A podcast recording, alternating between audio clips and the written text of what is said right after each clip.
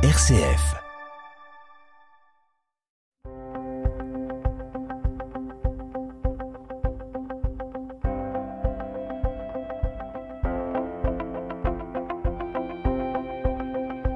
RCF Isère, les histoires du Dauphiné.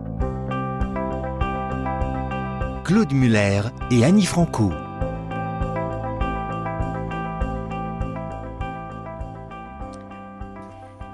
Bonjour Claude. Bonjour Annie.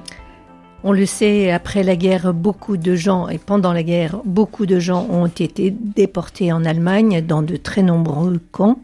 La semaine dernière, vous avez évoqué ce, cet homme qui s'appelait Raymond Gonzalez, qui avait écrit lors de sa déportation un journal que vous avez eu l'occasion de consulter.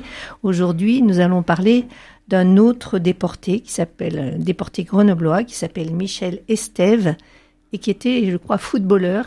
Oui, il était euh, footballeur professionnel dans l'équipe de Grenoble. Et qui a été également déporté à Buchenwald. Oui, il a été déporté euh, dans les mêmes euh, conditions hein, que Raymond Gonzalez.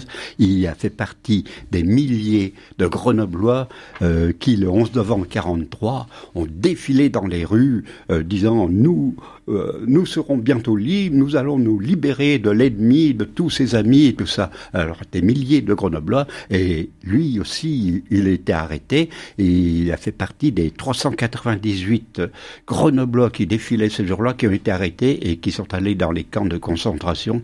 Et beaucoup, beaucoup, beaucoup, une grande majorité, bien sûr, ne sont pas revenus. Hein. Et qui ont commencé par Compiègne, comme euh, Raymond Rosales. Oui, bien sûr, ils furent jetés dans des wagons à bestiaux pleins d'excréments qui étaient utilisés auparavant pour emmener les bêtes à l'abattoir. Euh, des wagons qui n'avaient pas été nettoyés, rien du tout. Hein, ça devait être épouvantable. Épouvantable, ça sentait hein, euh, des odeurs euh, lamentables. Et dans ces wagons, ce fut terrible, m'a-t-il confié, me recevant chez lui à l'occasion du 50e anniversaire de la libération des camps de concentration et d'extermination. Hein trois jours pratiquement sans manger et sans boire, entassés les uns sur les autres, sans hygiène bien sûr, et sans la possibilité de se dégourdir les jambes, entassés euh, dans ces wagons fermés. on, a, on a, du mal à imaginer. trois jours, rien, rien manger, rien à boire. Hein, c'est, lamentable. Sans, sans bouger. Eh oui. Alors, évoquant ce long et si pénible voyage, Michel Estève poussa un long soupir et esquissant soudainement un petit sourire, il poursuivit. Eh bien, figurez-vous que trois d'entre nous, déjouant l'attention des gardes Schurm, ont réussi à s'évader de ce train. Et ils ont pu forcer une porte et se sont évadés, euh, ont couru dans la, nature. Les deux premiers parvinrent à s'échapper. C'étaient nos champions cyclistes Bernard Gauthier et Émile Baffer. Alors, euh, nos, nos, auditeurs qui ont un certain âge ont bien connu euh, Bernard Gauthier et Émile Baffer, on parlait d'eux pratiquement tous les jours, c'était de grands champions cyclistes français. Eh bien, ce sont tous les deux qui, qui ont réussi euh, à, à s'enfuir. Il hein. fallait être sportif pour oser et ça. Oui. Alors le troisième, hélas, il fut abattu par, par les Allemands. Et la porte ne pouvant plus se fermer correctement, les autres occupants du wagon, dont moi, furent répartis dans les autres wagons déjà surchargés. Ce fut l'horreur. Des conditions de vie devenaient abominables. Et il fallait bien faire nos besoins pendant trois jours. On les faisait dans un camp, on marchait dessus, on, on dormait dessus. C'était lamentable, lamentable. Et et puis ce fut l'arrivée, après un si long, si pénible trajet, une arrivée en Allemagne. Alors, arrivée en Allemagne, euh, directement dans le camp? Euh, Non, pas directement, euh, car le train s'est arrêté, on ne sait pas pourquoi, un kilomètre et demi avant Buchenwald. Et puis, ce fut l'arrivée à pied dans le camp. Hein. Tous les... Le, tout... le, le train ne rentrait pas dans le camp oui, euh, possible. Ça, on me l'a pas confié, mais ça, ça c'est possible aussi que le, le, train ne rentrait pas dans le camp. Et alors, ils, marchaient, ils ont dû marcher pendant un kilomètre et demi, mais ils, tombaient et tout ça. Ils étaient dans un état lamentable. Ils tombaient tout le long, ils s'entraidaient. Ce fut, ce fut vraiment terrible. Et Michel Estève soupira et enchaîna en me racontant tout ça. Les nazis avaient poussé leur euh, méchanceté au paroxysme en faisant jouer un orchestre de déportés pour nous accueillir. Mais nous avons vu tout de suite de grandes cheminées qui fumaient et nous avons su dès ce premier jour qu'il s'agissait de fours crématoires. Un capot, euh, C'était les gardiens. Hein, euh, nous l'a appris en guise de bienvenue. Beaucoup d'entre nous allaient finir leur jour dans ces sinistres fours. Ah oui, on leur, on leur disait en arrivant, parce qu'eux, ils ne pouvaient pas le savoir. Eux, ils ne pouvaient pas le savoir. On leur, on leur dit, si vous faites pas ce qu'on vous demande, voilà, vous, vous, vous allez cuire dans ces fours. Voilà, ce que vous êtes en train de nous raconter a d'autant plus de poids que vous l'avez entendu directement de, sa bouche. Oui, oui, ben, bien sûr, je, j'ai. On a parlé avec lui euh, pendant plusieurs heures.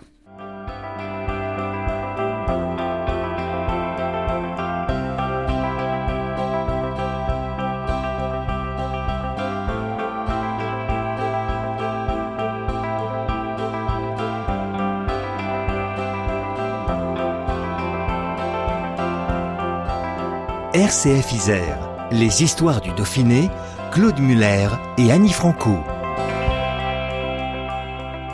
Alors continuons l'évocation terrible de ces camps dans leur vie quotidienne. Qu'est-ce qui se passait quand ils arrivaient? Alors, les nouveaux arrivants ont subi euh, ce qu'on appelait la quarantaine. Alors, on nous a rasé les cheveux, euh, on nous a passé à la désinfection, on nous a remis un semblant de costume rayé et on nous a maintenus isolés avec pour nourriture celle qu'on allait avoir pendant tout notre séjour au camp, à savoir le matin un pain euh, d'un kilo pour cinq détenus. Un pain, c'est tout le matin pour cinq détenus. Le midi, une espèce de soupe sans grand-chose dedans et un ersatz de café. Rien d'autre, rien d'autre. Hein. Une, le soupe, c'était surtout de l'eau avec quelques trucs qui ressemblaient à des légumes dedans. C'était quelque chose d'épouvantable. Et le café, c'était un, café euh, à, peine marron. Hein. Il avait à peine de la couleur. Et le soir, on ne mangeait rien, on ne nous donnait rien le soir. Et on travaillait toute la journée, on crevait de faim. De nombreux camarades, m'a-t-il dit, euh, sont morts d'épuisement. et, de, faim. Et, on, voit bien dans toutes les photos leur maigreur. Eh oui. Le travail lui-même, en quoi consistait-il? Il y avait toute une euh, série, euh, le travail des travails durs à la pelle sur des chantiers. Euh, il y avait du travail pour construire des, des machines et tout. toutes sortes de travail. Là, c'était vraiment épouvantable. Et puis des, des 12 heures de travail par jour, hein, souvent. Hein. Alors, en ce qui concerne Michel eh ben, Estève il, il, a eu, et il me l'a dit, j'ai eu quand même, moi, une petite chance, car Michel Estève, qui était d'origine espagnole, a toujours reconnu que, dans son malheur, il avait eu la chance de rencontrer un capot, ancien pharmacien à Barcelone, qui lui avait dit Surtout, ne déclare pas que tu es footballeur, car tu ne servirais à rien et tu serais tout de suite supprimé. Dis-leur que tu es radioélectricien. On en a beaucoup besoin ici pour fabriquer des pièces de V2. V2, c'est un petit avion allemand. Et ce fut un conseil précieux que le Grenoblois s'empressa de suivre, et il fut tout de suite affecté à l'atelier de production. Mais il devait produire une trentaine de pièces par jour, ce qu'il ne pouvait évidemment pas faire. Ah, il n'était pas formé pour ça. Il n'était pas formé pour ça. Il en faisait 18, 19. il m'a dit, c'est rare quand j'en faisais 20. Alors comment est-ce qu'il faisait? Eh bien, euh, avec la complicité de compagnons d'infortune, il trouva euh, très vite la solution, se rendant dans les toilettes, passant devant un magasin, il y prenait subrepticement des pièces déjà terminées, qu'il le rendait officiellement le soir comme étant de sa production. Ah, il était malin. Ah, il, était malin euh, et, il est resté en vie euh, finalement grâce à ce subterfuge. Donc voilà les conditions un peu, en tout cas en ce qui le concerne. Comment est-ce que les conditions d'hygiène dans le camp c'était quoi? Comment se lavait-il par exemple? C'était vraiment euh, lamentable. On se lavait à l'eau froide, m'a-t-il dit, euh, été comme hiver, avec une serviette pour six. La serviette servait à six. Hein. Et il y avait bien sûr pas de gants de toilette, rien du tout, hein, pas de savon, euh, rien du tout. Et pendant l'appel, même quand il gelait, il fallait se tenir droit, sans bouger, pendant au moins trois quarts d'heure le matin, pour voir si personne ne manquait. Et c'était pareil le soir. Et pourtant, le nombre de présents variait tous les jours, car tous les jours, on déplorait parmi nous 15 à 20 morts. Vous vous rendez compte Tous les jours. Tous les jours, 15 euh, à 20 morts. Et vous voyez ses amis tomber comme ça, tomber sous les coups, tomber d'épuisement. Euh, de faim, de froid. ou, ou conduits. Euh, alors ces affreux fours crématoires. Hum. C'était quelque chose d'horrible. Et, on imagine qu'ils étaient remplacés immédiatement. Ah, Il y en avait d'autres qui arrivaient pour prendre la place. Eh oui, bien sûr.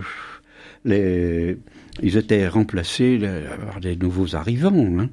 Et puis il y a eu les bombardements d'Alliés d'octobre 1944. Alors les déportés quittèrent Buchenwald pour Neuengamme de l'autre côté de l'Allemagne. Un camp terrible encore qui a reçu de 1940 à 1945 près de 100 000 déportés, parmi lesquels 11 000 Français, dont quelques centaines seulement survécurent. Vous vous rendez compte? Quelques centaines, c'est, c'est, quelque chose d'inimaginable. Et puis Michel Estève fut à nouveau transféré au commando Mowalt au nord de la Baltique. Et un jour, profitant d'un bombardement, euh, un bombardement américain et de la panique générale, je me suis échappé avec quelques amis. Et ce fut le début d'une autre aventure à travers l'Allemagne. Ils se sont échappés. Hein. Il y est arrivé. Eh oui.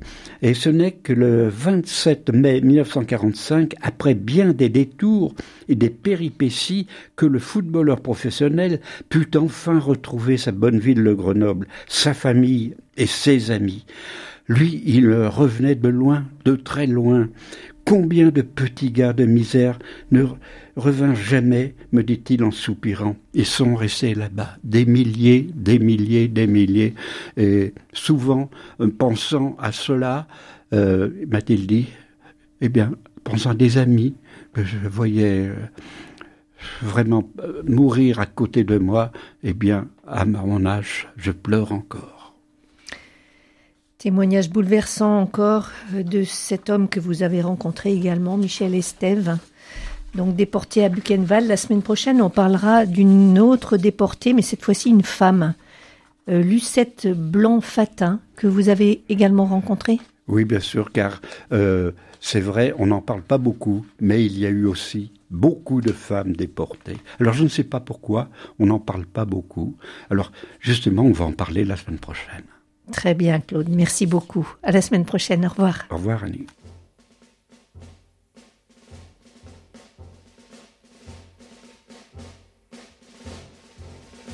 Amis, entends-tu le vol noir des corbeaux sur nos plaines? Amis, entends-tu le cri sourd du pays qu'on enchaîne Oh, et partisans, ouvriers, paysans, c'est l'alarme. Ce soir, l'ennemi connaîtra le prix du sang et des larmes. Montez de la mine, descendez des collines, camarades. Sortez de la paille les fusils, la mitraille, les grenades. Oh, et les tueurs à la balle et au couteau, tu évites. Oh, et saboteur, attention à ton fardeau, dynamite. C'est nous qui brisons les barreaux des prisons pour nos frères. La haine à nos trousses et la faim qui nous pousse, la misère.